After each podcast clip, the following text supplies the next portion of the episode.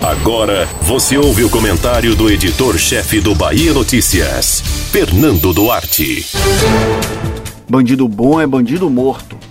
Essa é uma concepção muito comum entre os brasileiros e chegou ao seu grau máximo de expressão com a chegada ao Palácio Planalto de um pregador formal do tema, o presidente Jair Bolsonaro.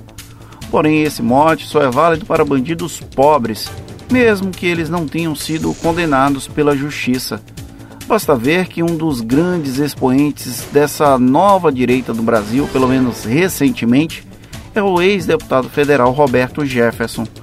Midiático, o cacique do PTB, ganhou o estrelato quando veio a público denunciar o episódio que ficou conhecido como o mensalão do PT.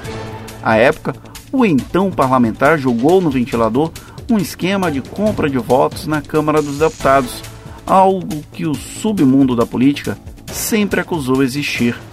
A diferença era a profissionalização do balcão de negócios, algo até então inédito. Roberto Jefferson então conquistou a fama e também a alcunha de justiceiro anti-PT e anti-Lula. No entanto, ele nunca foi um herói. Para usar um termo popularizado pelo próprio PT no auge do mensalão, Roberto Jefferson se lambuzou com as benesses concedidas pelo governo de maneira extraoficial e antirrepublicana, tanto que foi condenado nessa ação penal a mais de sete anos de prisão por corrupção passiva e lavagem de dinheiro. Como era necessário se manter por cima da carne seca, o ex-deputado deixou o legado político para a filha, Cristiane Brasil, que chegou a protagonizar a indigesta nomeação para o Ministério do Trabalho na era Temer, barrada pelo Supremo Tribunal Federal. Passado o momento aula de história, voltamos agora para 2020.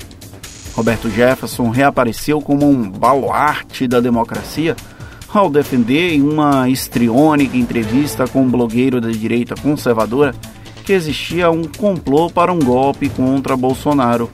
O bate-papo, transmitido no YouTube, foi assistido ao vivo pelo presidente, uma espécie de metalinguagem do constrangimento. Ali, foi a senha pública de que o cacique do PTB tinha oficialmente aderido ao governo na aproximação de Bolsonaro com o Centrão. Roberto Jefferson cumpriu a pena? Sim. Pagou pelos crimes? É relativo. Para quem acredita na lógica do bandido bom é bandido morto, provavelmente não.